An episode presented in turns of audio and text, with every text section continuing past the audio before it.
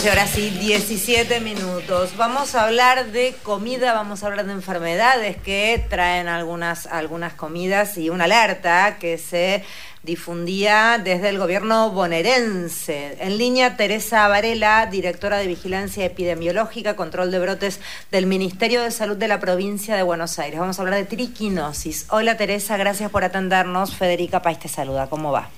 Hola, ¿qué tal? ¿Cómo están? Muy bien, muchas gracias Teresa. Eh, ¿Qué es la triquinosis?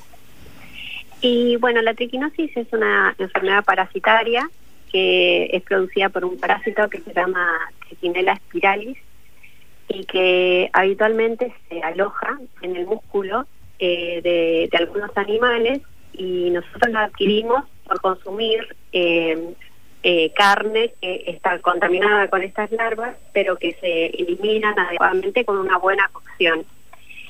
El problema lo tenemos a veces cuando provienen de chacinados o alimentos que no pasan por la cocción entonces son los productos de mayor riesgo para adquirir esa enfermedad que se trata con antiparasitarios, es una enfermedad que es conocida, tiene un tratamiento conocido, eh, que eh, puede transcurrir en forma leve, pero es preferible evitarla porque tenemos todos los elementos para prevenirla. ¿La tienen solamente los cerdos u otros animales de consumo humano también podrían llegar a tenerla? La tienen también otros eh, otros animales, cualquier animal que, que, eh, que, es de consumo humano puede tenerlo, por eso es tan importante la buena cocción de todos los alimentos.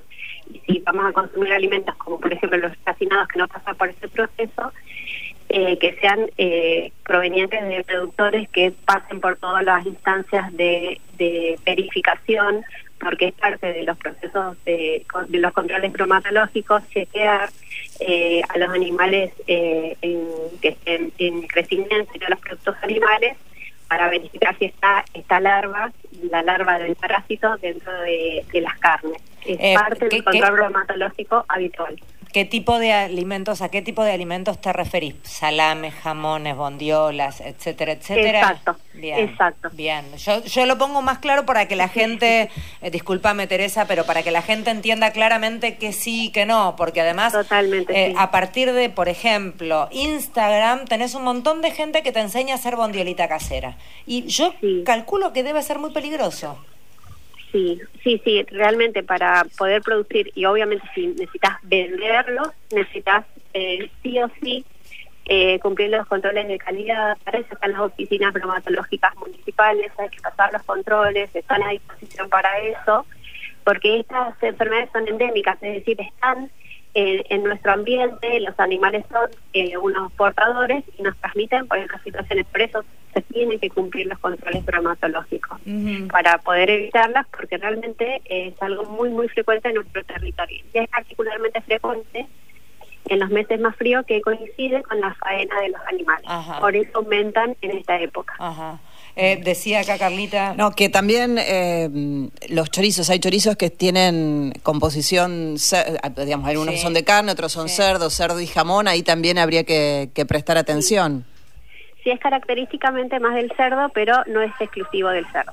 Bien, o sea que la vaca también, porque a ver, cuando uno le gusta el corte jugoso, uno ya sabe que cerdo y pollo debe estar recontra cocido, que es muy peligroso eh, comerlo jugoso.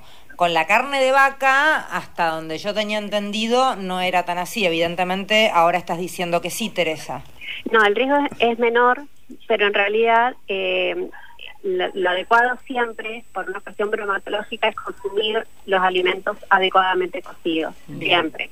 Y si no los consumimos adecuadamente cocidos, cualquier alimento, cualquier carne, que, venga de productores reconocidos que eh, pasen por los controles de calidad bromatológicos. Eso es contra importante. ¿Cuáles son los síntomas de la triquinosis en el cuerpo humano? ¿Qué siente la gente?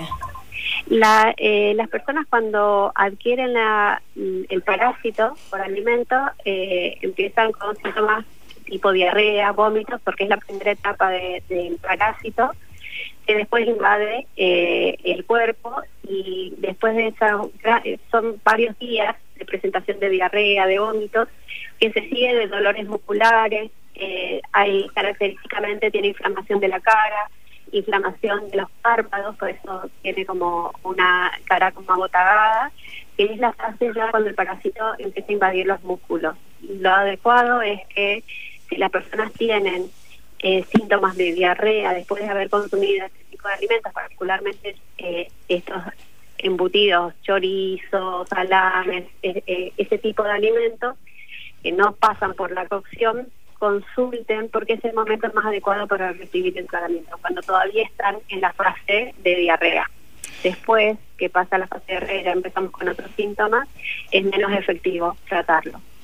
Eh, Teresa Mario, soy. Eh, ¿Quedan secuelas habiendo superado la enfermedad? ¿Pueden quedar secuelas? Eh, en general pueden quedar algún, eh, dolores musculares y demás, pero no. No, no, no es lo más característico. Es una enfermedad sobre todo aguda. O sea que hay medicación y se trata y se, se supera. Sí, la medicación es, es una enfermedad que puede producir mucho dolor, eh, que durante la fase aguda de la enfermedad necesita reposo y el tratamiento es prolongado. Por eso queremos, eh, es crucial evitarlo y además está muy relacionada a la salubridad de nuestros alimentos. Nosotros tomamos todos estos indicadores como eh, medidas a tomar desde la prevención. Nosotros trabajamos en la prevención y si todos los eh, los elementos que tenemos a disposición para prevenir esta enfermedad se cumplen, no tendríamos que tener ningún caso. Eh, ¿Se puede llegar a, la muerte? ¿Tiene índice, tasa de mortalidad en el caso de que no haya tratamiento o que no se responda al tratamiento? No, la verdad que no. No, no, no. ¿Se contagia de persona a persona? No, se contagia de alimentos a personas, de alimentos a animales. Bien. Contaminación cruzada puede suceder, a ver, si yo corto esa pieza de cerdo en una tabla de madera y después yo ahí corto unos tomates para la ensalada, ¿puede ser peligroso que el tomate haya estado en contacto con los jugos? No, no es lo habitual. Lo habitual es el consumo directo de los productos Bien. Eh, lo que tengo en el reporte es que fueron 29 personas expuestas, que entiendo que esto, esto quiere decir que comieron de los productos que ustedes chequearon que estaba mal, 15 con síntomas, o sea, 15 positivos. ¿Cómo, hay, ¿Hay algún testeo para, para positivo o negativo o no? Eh, nosotros cuando empezamos ese alerta no teníamos todavía del todo la confirmación del alimento que surgió en las, horas siguientes. Eh, cuando nosotros ya tenemos confirmación del alimento podemos hablar de que todas las personas que tienen síntomas claro, confirmadas. Claro, claro. ¿Y cuál, cuál fue? Eh, hasta ahora tenemos que fue la muestra de chorizo, pero de todas formas todo eso eh, eh se, se decomisan varios alimentos y se testean todos. ¿Qué fue qué? No, no se, se eh, entrecorta el chorizo y el salame fueron las eh, dos de las muestras que arrojaron resultados positivos, pero se estudian todos. ¿Y salame y chorizo hecho caseramente o salame y chorizo de venta comercial? Era de venta comercial, por eso fue la eh, lo que el alcance que tiene la distribución de este producto era de un proveedor que estaba adecuadamente registrado, que había hecho los controles y por eso toda la investigación que ya desencadena desarrollo agrario para ver en qué fase del proceso se interrumpió eh, el adecuado cumplimiento de las normas. O sea que hay que sacar todo ese lote de esa marca de, de todo lo que se haya consumido, de, la venta. Y por eso también hicimos esa alerta a la comunidad, porque el producto ya fue adquirido por muchas familias y se identificaban que lo tenían dentro de, sus casas, que no lo consuman. ¿Qué marca es, Teresa? Es la, eh, la marca Don Andrés. Don Andrés. Don Andrés, que es una fábrica de chacinados de Salitelo. Bien, ok. O sea que atenti porque esta radio se escucha en todo el país.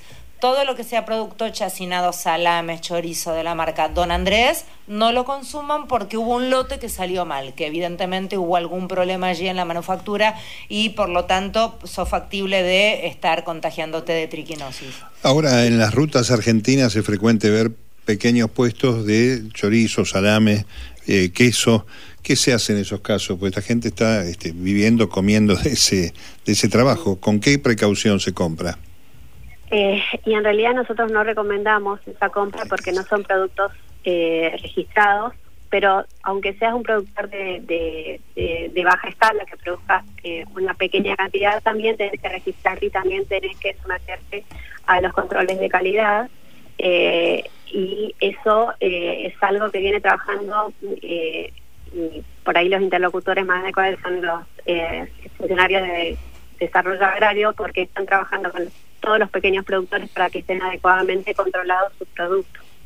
independientemente de la escala del eh, tipo de productor. Se puede garantizar también la salubridad de esos productos por más chiquita que sea la producción.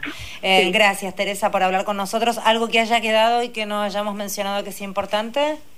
No, tener presente esto de que si adquirieron este, este producto, que lo desechen, que no lo consuman y que eh, estén atentos a si ya lo han consumido, a estos síntomas o si han consumido algún otro producto de este tipo, eh, chorizos, salames, fascinados o embutidos, y comienzan con síntomas tipo diarrea y, acompañada de dolores musculares, inflamación de la cara, que consulten porque es la época habitual de triquinosis. Gracias, Teresa, por hablar con nosotros. Un gusto. No, gracias a ustedes por el espacio. Teresa Varela es quien hablaba, directora de Vigilancia Epidemiológica y Control de Brotes del Ministerio de Salud de la provincia de Buenos Aires.